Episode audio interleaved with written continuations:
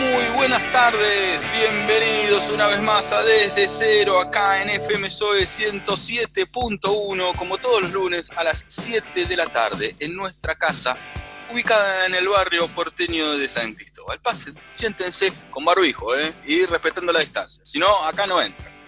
Bienvenidos, ¿qué tal? Estamos aquí. Eh, desde cero. Eh, como decía, en FM SOE nos pueden sintonizar por www.radiosoe.com.ar, www.radiosoe.com.ar, si no por la radio, por la antena, como toda la vida, por FM 107.1 es nuestro dial. Nuestras redes sociales en Facebook estamos como Desde Cero, así todo con letras. En Instagram, Desde Cero Radio y también nos pueden encontrar en Instagram, en Spotify, perdón, pueden revivir estos programas para nuestro podcast y ahí nos buscan desde cero radio podcast.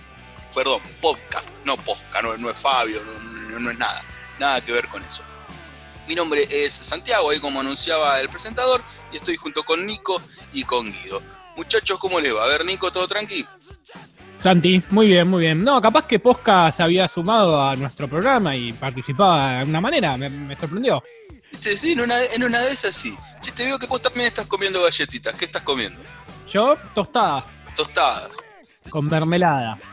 Ah, bueno, yo estoy comiendo unas pepas, pepas de membrillo. Ah, bueno, bien. Sí, sí, acá estamos de merienda. Y ahí, bueno, ahí abajo Guido. ¿Todo bien, Guido? ¿Vos estás eh, comiendo algo? No, muchacho, no. Hace poquito me levanté, liquidamos una mamadera con la niña y ahora. Me levanté, dice. Son las 7 de la tarde, viejo. Bueno, vine cansado del laburo, ¿qué crees? Qué trabajador, qué, argentino incansable. ¿Cómo anda, Nina? Bien, por suerte, bien. La verdad que se porta bastante bien. La niña eh, no deja dormir a la noche y a la tarde tiene momentos muy tranquilos, muy tranquilos. La verdad que no me puedo quejar. Se está portando muy bien. Dos meses ya, ¿no? Sí, cumplió dos meses el 21 pasado y la verdad que viene bastante bien, está creciendo muy bien de peso. No, es una chica que se porta bastante bien y él se contempla muy bien, se complementa muy bien con el hermano que, se porta dentro de todo bastante bien. Así que no, no me puedo quejar de, en esta larga cuarentena de ninguno de los dos. Bueno, y ya que lo decís, eh, se siguió extendiendo la cuarentena, un poco más estricta, volvemos, retrocedemos algunas fases. Esto ya había sido preanunciado en su momento de que en el caso de que la curva suba, también estaba ya estaba dicho de que esto iba a suceder, claro, eh, pero bueno, si se pronunciaba de esta manera, donde la cantidad de contagiados la cantidad de fallecidos es cada vez más alta, estaba la chance de que, de que suban, lo, de, que volvamos a una cuarentena más estricta. Pero, eh, Santi, una consulta. Em, ¿llegó, ¿Llegó ese sería el pico, este, esta, esta cantidad de infectados que hay por día? ¿Sería el pico o no? No, eso no lo sabemos. No, no, lo sabe tampoco ni el Ministerio de Salud eh, ni, nadie. Lo que, lo que sí está pasando también y es que en algo que habían hecho hincapié justamente tanto el presidente Alberto Fernández como el jefe de gobierno Horacio Rodríguez Larreta y el gobernador de la provincia eh, de Buenos Aires, Axel Kichilov, que de a poco eh, se está copando lo que es la sala de terapias intensivas. Al día viernes, que fue cuando hicieron los anuncios, estaba en un promedio de un 55%.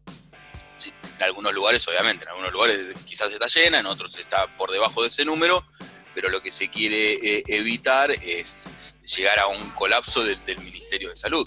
De hecho, eh, ayer hablaba con personas de la salud y me decían que el año pasado se llegó a un 100% o estuvo relativamente cerca y no hubo coronavirus, no hubo ninguna pandemia ni nada por el estilo.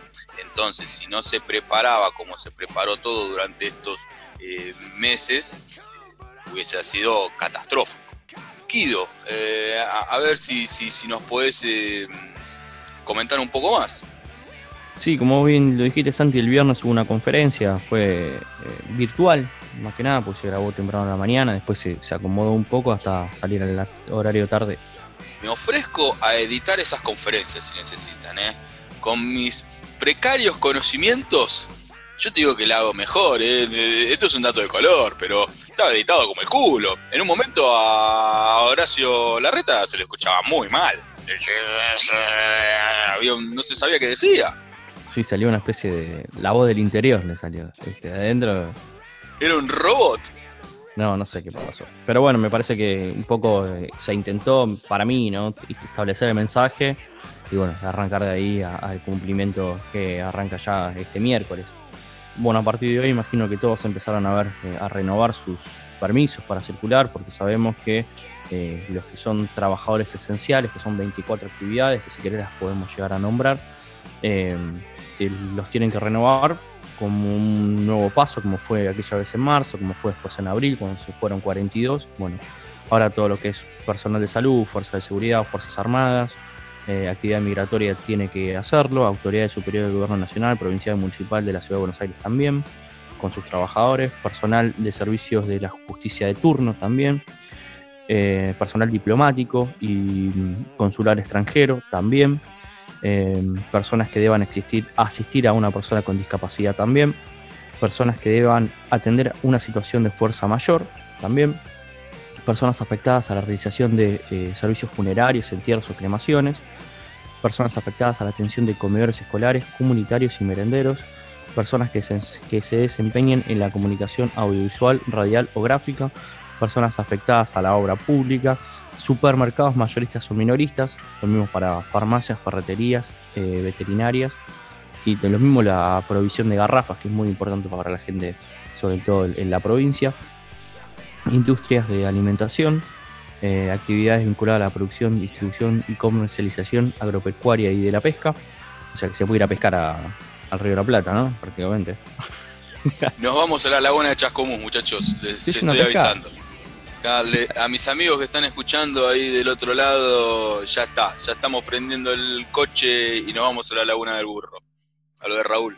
Actividades de telecomunicación, después actividades importesgables vinculadas con el comercio exterior, recolección, transporte y tratamiento de residuos sólidos, urbanos, peligrosos y patogénicos, mantenimiento de servicios básicos, agua, electricidad, gas, eh, comunicación. Bueno, la gente de electricidad que está trabajando supuestamente que vaya a hacer un par de mediciones en algunos lugares que están pasando unas facturas que son abismales.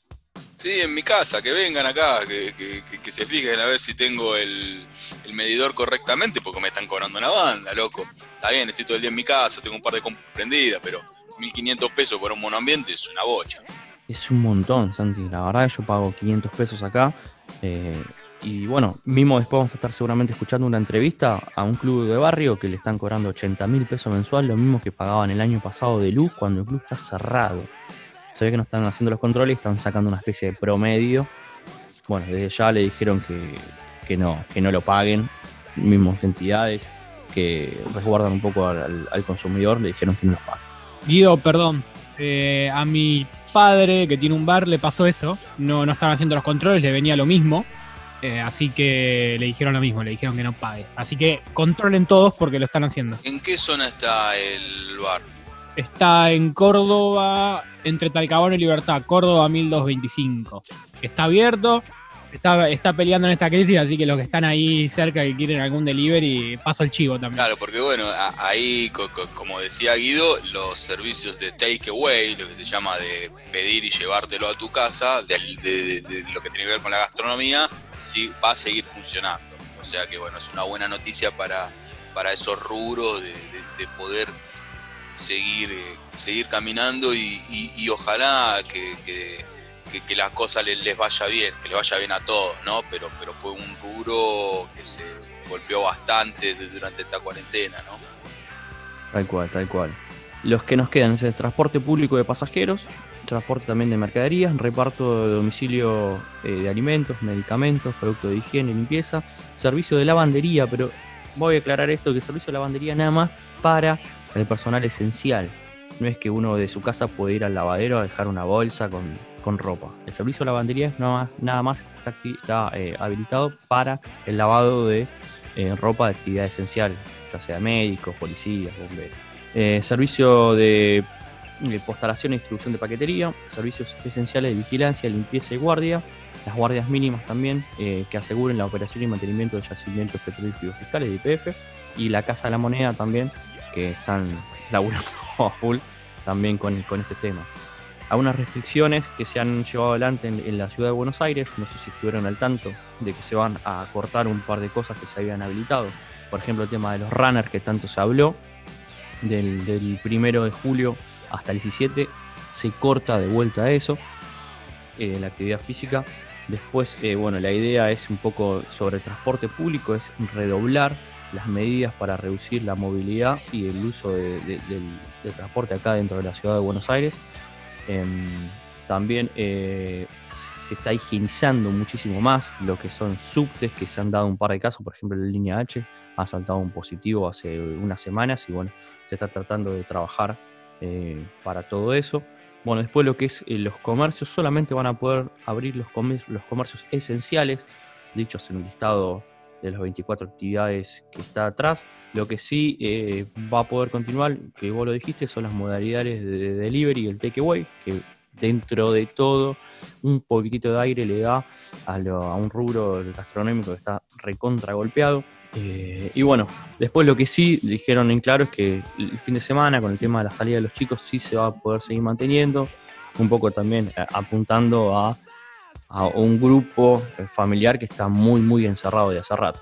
Sí, en eso hizo bastante hincapié Horacio Rodríguez Larreta, diciendo de que lo habían charlado justamente con, con psicólogos y profesionales de justamente de eso, para, para que bueno, para que los chicos también, ya que no pueden ver a sus amigos, que no pueden juntarse, no pueden hacer, no pueden ir a los colegios, que tengan actividades fuera de su hogar.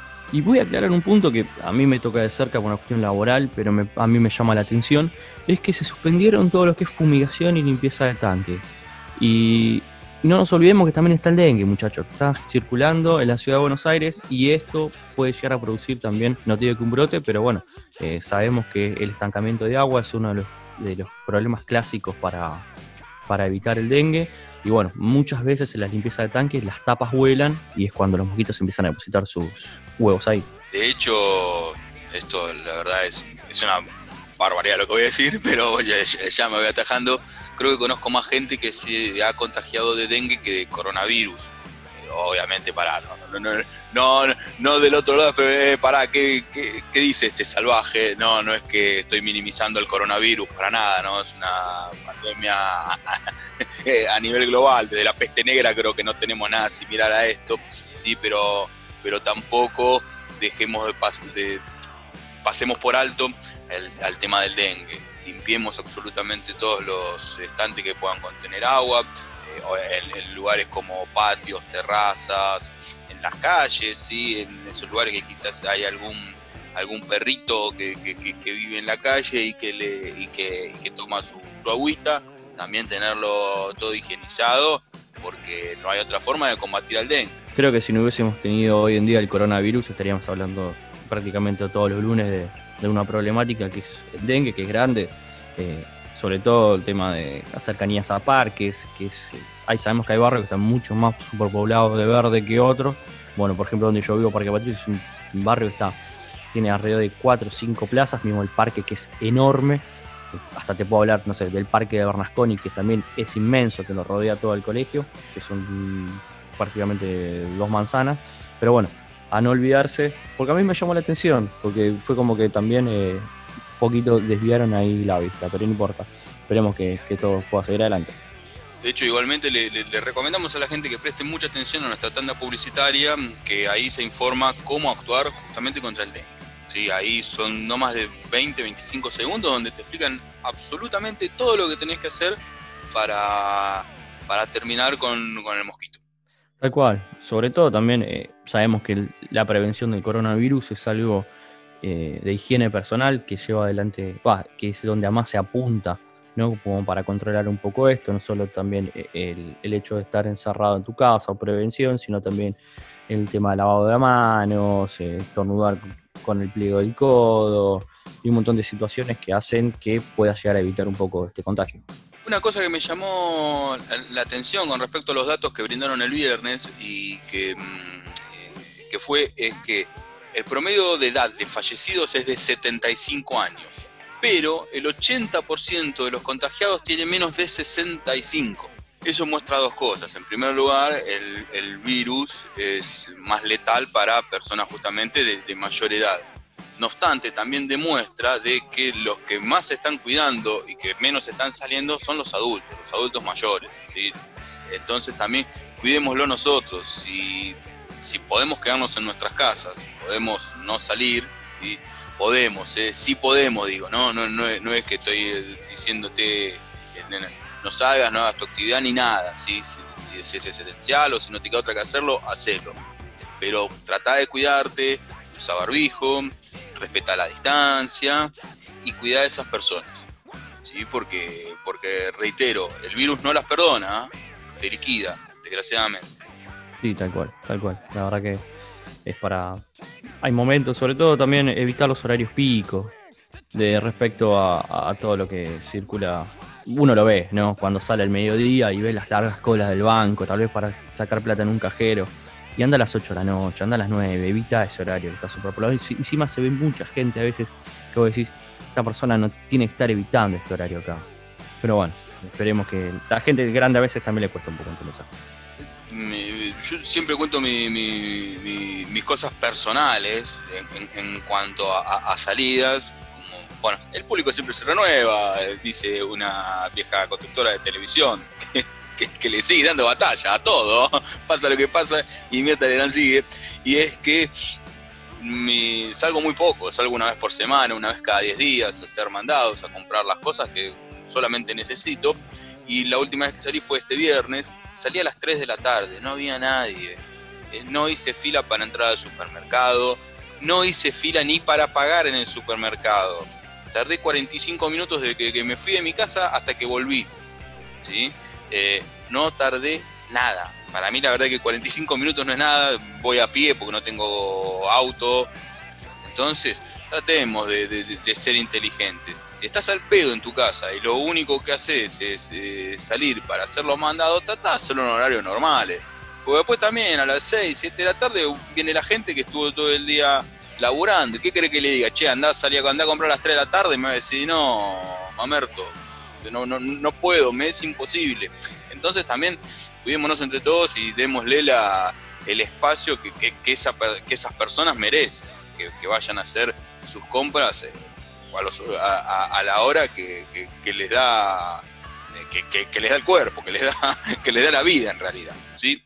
Guido, em, si te quedó agregar algo más. Lo último eh, que lo dejaron recontra claro los tres funcionarios, que no va a haber desabastecimiento, así que ni lo que queda de hoy del lunes, ni mañana salgan corriendo al supermercado a comprar rollo, papel higiénico de vuelta como pasó en el mes de marzo. Quédense tranquilos que los grandes supermercados van a seguir trabajando. Yo, eh, es más, terminamos acá el programa y yo me voy corriendo, me voy corriendo al supermercado, voy a comprar 14.000 rollos de papel higiénico. Che, olvídate. Eh. Metele que el chino hasta 9 y media, 10 a veces tira, así que tenés tiempo. Ah, igual están cerrando antes, ¿eh? eh debido a la cuarentena, viste que, hasta los chinos cierran. De frente de mi casa, acá en el barrio de Caballito, aproximadamente a las 8 ya cierra la persiana y chao.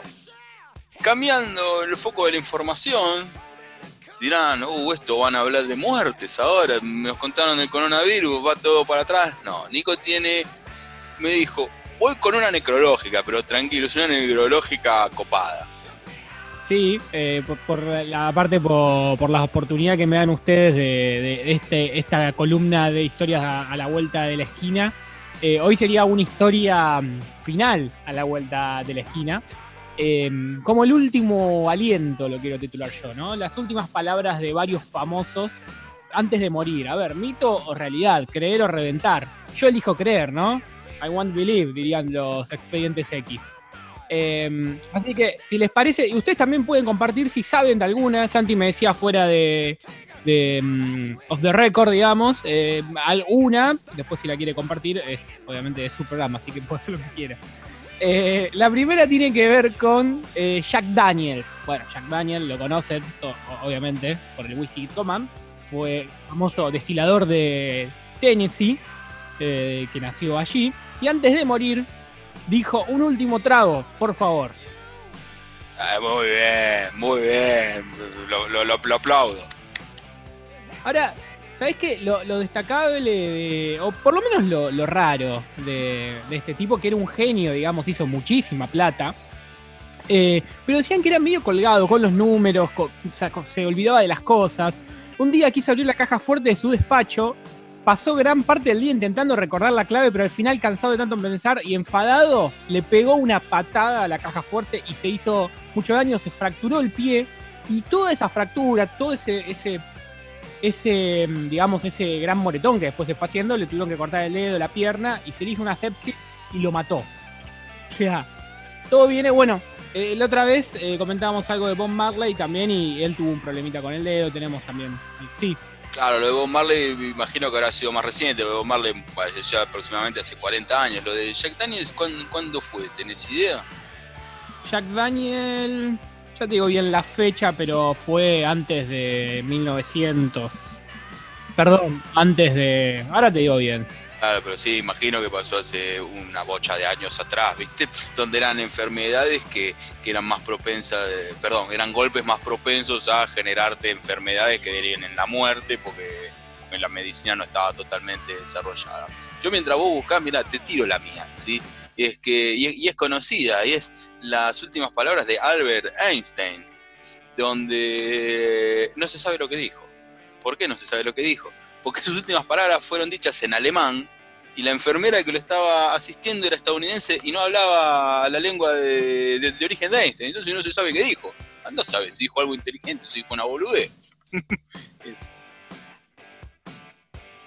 1911, ahí apenas, apenas arrancando el 1900. Hace más de 100 años, claro, pobre, pobre, pobre Jack Daniels. Bueno. Alguien que vivió casi 100 años fue Pablo Picasso, quien falleció un 8 de abril de 1973 a los 91 años. Cuando, cuando estuve en París, en la Plaza de las Artes, en Montmartre, me habían contado la historia del último suspiro, digamos, las últimas palabras de Pablo Picasso, y me, siempre me habían quedado en la cabeza. Después, obviamente, busqué a ver si era así, por lo menos lo que hice, los que estuvieron presentes. Eh, un tipo que vivió muy bien, o sea, se dio la buena vida. Eh, mucho alcohol hubo en su vida, y también las últimas palabras tienen que ver con el alcohol. Yo no sé si la cuarentena igual está afectando esto, ¿eh? que haya elegido también este perfil de... Yo estoy con una taza, ¿eh? yo acabo de tomar un té recién. ¿eh? yo, yo un café, un café. Eh, beban por mí, beban a mi salud, yo ya no puedo beber más, les dijo. O sea, yo ya bebí todo lo que podía beber, beber en mi vida. Sigan ustedes. Eh, y ahora hablábamos de Bob Marley, del problema que tuvo en el pie, que se hablaba de que había sido en un partido de fútbol por un pisotón. Él no quiso amputarse el pie, se hubiera ahorrado un montón de, situaciones, o por lo menos tal vez que se hubiera salvado de su muerte. Eh, que lo último que dijo, y esto también es mito, querer o reventar, o verdad, ¿no? El dinero no puede comprar la vida. Me gusta pensarlo igual que Marley, en en últimas palabras haya dicho esto, el dinero no puede comprar la vida. Me parece que iba bien con su, con su vida. Sí, teníamos unas lindas, unas lindas oraciones antes de partir. Eh, Beethoven, un 26 de marzo de 1827, ya no vamos mucho más atrás, eh, dicen que dijo, aplaudid, amigos míos, la comedia ha terminado. Ah, bueno. Pensar como eh, murió a los 56 años, él tuvo muchos problemas de hepáticos, dolores abdominales crónicos, cirrosis, nefropatía, pancreatitis, de todo. Era un alcohólico, tenía todo eso era. Y lo que, lo que dicen, bueno, que, obviamente estuvo, se sometió a tantos, tantos medicamentos o para ver cuál era su problema, que esto lo llevó un poquito a la muerte más abruptamente y además todos los problemas que, que tenía. ¿Qué más? ¿Qué más? ¿Qué más? Tenemos a Anton Chekhov, el ruso Chekhov. Eh, en, las columnas que, estamos haciendo, en los recomendados semanales, eh, hablé de Raymond Carver, de sus cuentos. Y para Carver, eh, Chekhov era un, maestro para él. Y esta, esta me gusta mucho lo que, lo que dicen que le dijo a su mujer. Chekhov murió a los 44 años de tuberculosis. Cuando le, quiso poner la mujer, eh, le quiso poner hielo en el corazón, en la parte del corazón para, para mm, desinflamar, él le dijo, ¿para qué poner hielo sobre un corazón vacío? Oh. Escúchame, si te puedes decir con estas palabras. Claro. ¿Con qué palabras te irías, Santi? Y yo probablemente me iría con... Me indica dónde está el baño. Me, imagino, yéndome con una boludez, viste, una, pavada. Totalmente. ¿Vos? Yo, ¿con qué? Me gustaría irme como. Mira, me gustaría irme como se fue María Antonieta. De la, María Antonieta. Eh, Chilindrina, no. De Austria, no, de Austria. Reina consorte de Francia y de Navarra, quien estuvo casada con Luis XVI de Francia. La mataron, la asesinaron un 16 de octubre de, 1793 en la Plaza de la Concordia en París, ahí en el centro de, de París, entrando donde arrancan los Champs-Élysées más o menos por ahí está la Plaza de la Concordia, acá hay un, obelisco que se lo regalaron los egipcios. Y los. ¿Sabes qué? Que ellos le regalaron un reloj. O sea, Egipto le regaló este, este obelisco y Francia le regaló un reloj que nunca funcionó. O sea, lo estafaron los franceses. Qué hijos de... También es una, una linda historia para contar en algún momento. Sí, me gusta. Eh, bueno, cuando, cuando la, a ver, la, gente de Francia estaba muy enojada por la vida que llevaba Luis XVI y María Antonieta, Em, había mucha pobreza en Francia después de, después de varias guerras. Entonces la gente cansada se va desde el centro de París hasta Versalles, donde estaban Luis XVI y María Antonieta. María Antonieta tiene, se pueden ver los aposentos de María Antonieta en Versalles, que es un lugar, una granja, donde hay animales y todo, obviamente no lo de la época, pero ella ahí jugaba a ser pobre. Versalles acá cerquita, acá al lado de Liniers, em, todo por esa zona. Villaluro, ahí está María Antonieta, señores. La trajimos. Desde Francia acá a la ciudad de Buenos Aires. Entonces la gente muy enojada, imagínense, se encuentra con eso, que, la, mujer más poderosa, con más plata de Francia está jugando a ser pobre. La agarraron de los pelos, la llevaron a la Plaza de la Concordia y la mataron, pero antes de morir le pisa el pie al tipo que le iba a matar y le dice, perdóname señor. Esas fueron sus últimas palabras.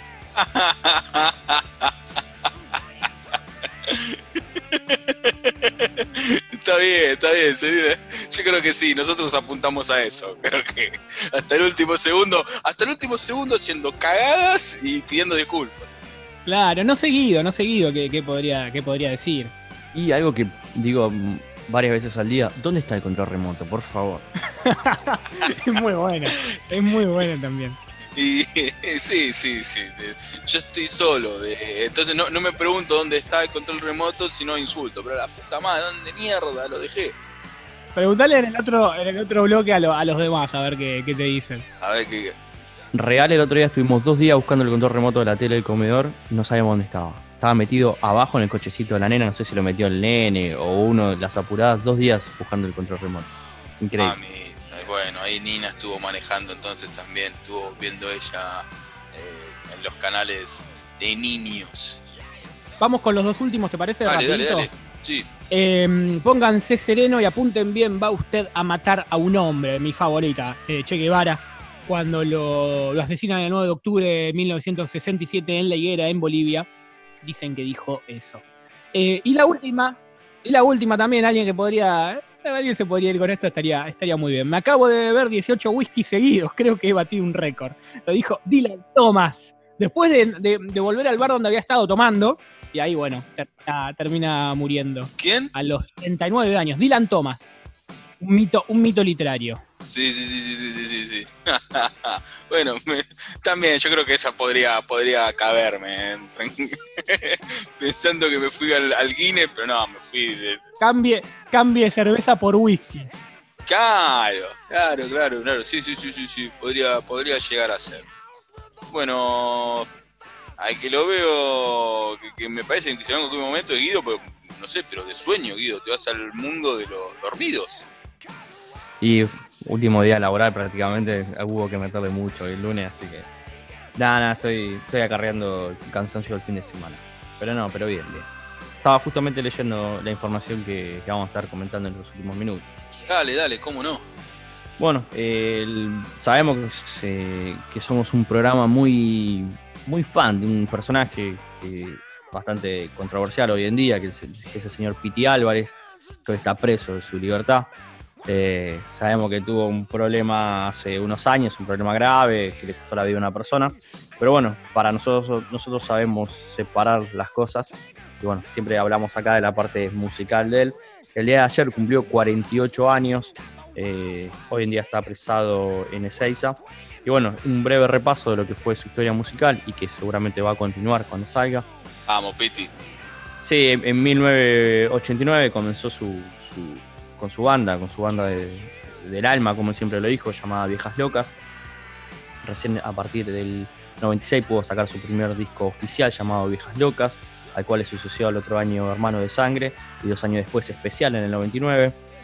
En el 2000 sucedió un quiebre ahí en la banda, al cual eh, terminaron, decidieron con el Fachi separarse para que él después eh, pueda armar eh, lo que fue Intoxicados. Si bien en el 2002 salió un compilado de Viejas Locas llamado Sigue Pegando, pero era más que nada una cuestión contractual con, el sello discográfico que habían firmado creo que por cuatro o cinco discos y, bueno, al, estar obligados tuvieron que sacar un, disco compilado con el tema Hombres Urbano que era de Papo, que se le agregaba a, una, una, selección de temas clásicos ya de viejas locas. Bueno, en el 2001 llega un discazo para mí llamado Buen Día, con Intoxicados, al cual le siguió no solo rock and roll, que para mí son los dos mejores discos de, Intoxicado.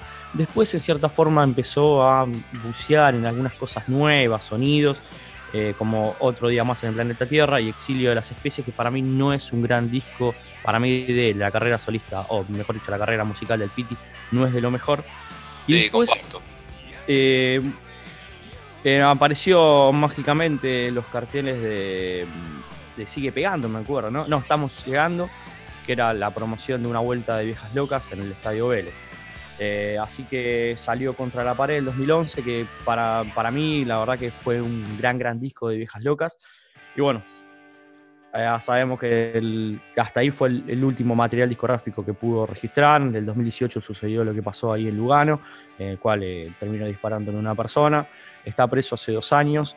Pero bueno, acá solamente lo queremos saludar por su cumple, decir que fue para mí, seguramente para muchos, uno de los personajes más importantes de la música de los 90, que nos hemos criado con, con él, con Vieja Loca, con Intoxicado y con un personaje bastante especial para todos.